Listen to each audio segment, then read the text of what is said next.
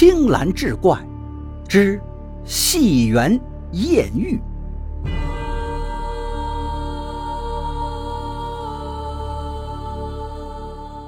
话说吴远站在倒塌的戏园前，望着眼前的残垣断壁、一片废墟，后怕不已。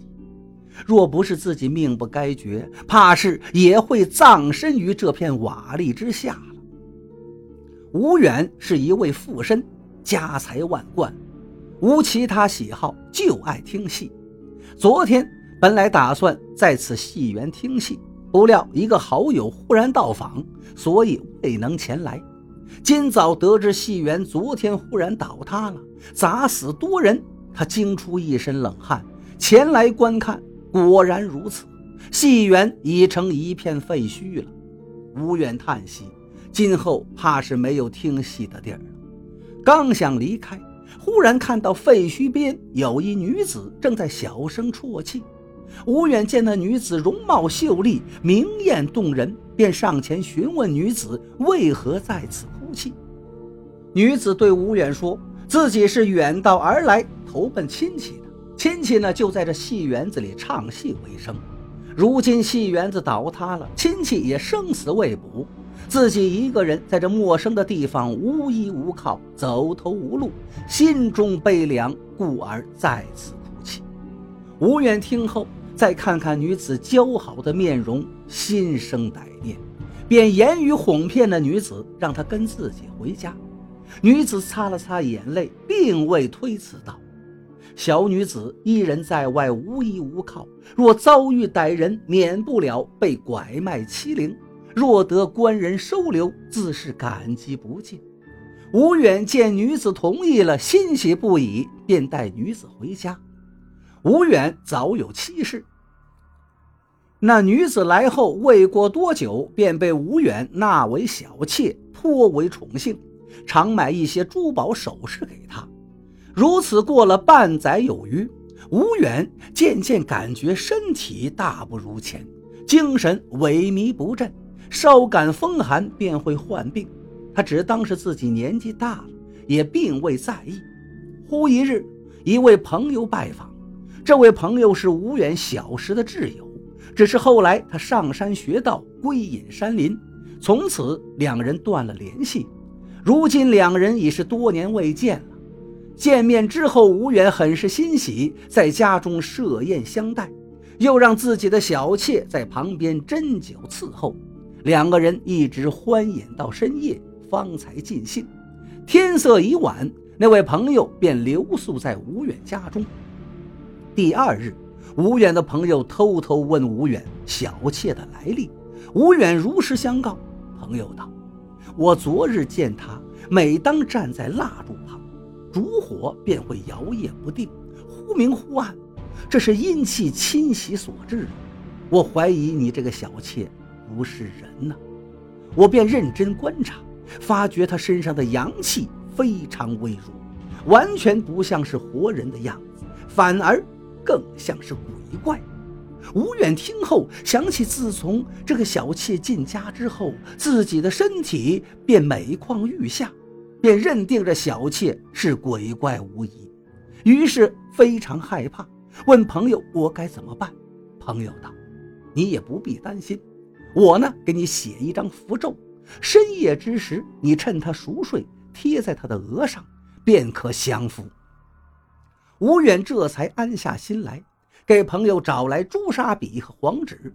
朋友写完符咒，交给吴远，吴远把符咒藏在怀中。当天深夜，吴远待枕边的小妾熟睡，便按照朋友的叮嘱，将那符咒贴在小妾的额上。却不料那小妾陡然惊醒过来，将额头上的符咒揭掉，丢在地上，怒目瞪着吴远，面目狰狞，说道：“枉我委身于你这么久了，你竟然还不相信我，把我当做鬼怪，竟然要用符咒害我！”吴远被吓得魂飞魄散，很是惊恐，急忙辩解，谎称受人愚弄了，要他原谅自己，心中更加认定他绝不是人。本以为他要加害自己，却没想到过了一会儿，那个小妾只当做什么都没发生一般，又躺下睡了。吴远则是一夜未眠，心惊胆战，也不敢轻举妄动。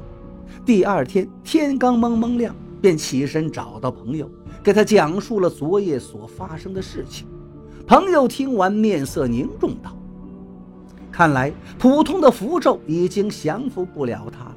他与你在一起时日已久，吸了你的阳气，已然成了气候。”吴远更加惊恐，问朋友该如何是好。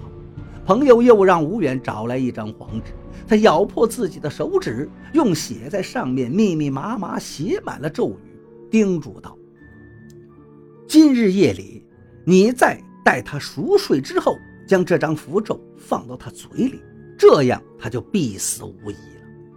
吴远接过那张符咒，脸上显出为难神色，欲言又止。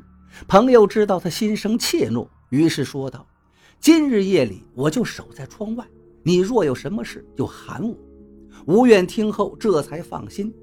当天夜里，小妾好似有了警觉。一直在房中缝补衣服，迟迟不睡。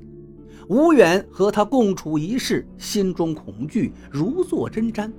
直熬到三更时分，小妾终于撑不住了，放下衣服，躺在吴远身旁，沉沉睡去。吴远小心翼翼地起身，招呼早已守候在窗外的朋友进到屋里。那朋友来到小妾身旁，猛地掰开她的嘴。吴远匆忙将手中的符咒塞进她嘴中。只听小妾一声凄厉的惨叫，从床上跌落下来，在地上不断的翻滚，痛苦挣扎。过了一会儿，竟化作一股烟，消失不见。朋友说：“鬼怪已经除去。”吴远这才长舒一口气。几天之后。有官差找到了吴远，说怀疑他用妖术杀害了临县一位员外的小妾，告诉他说那个员外半年前带着小妾到本县看戏，戏园忽然倒塌，员外当场死亡，小妾被人救出后一直昏迷不醒，前几日病危之时，忽然坐起来大喊说孟县的吴远杀了我。而后从口中吐出一张符咒，便死了。他家中人怀疑有人做法害他，便到府衙告状。吴远听后大呼冤枉，在府衙中将事情的前因后果和盘托出，又找到修道的朋友作证，终于摆脱了牢狱之灾。那位朋友告诉吴远，员外的小妾应该是被倒塌的戏院砸成重伤，伤势过重。阳气散尽，魂魄离身，却又不甘心入幽冥转世轮回，于是便妄想着吸食吴远的阳气以还阳，却最终未能得逞。吴远经此一劫是大病一场，险些送命。此后他再未曾做过亏心之事。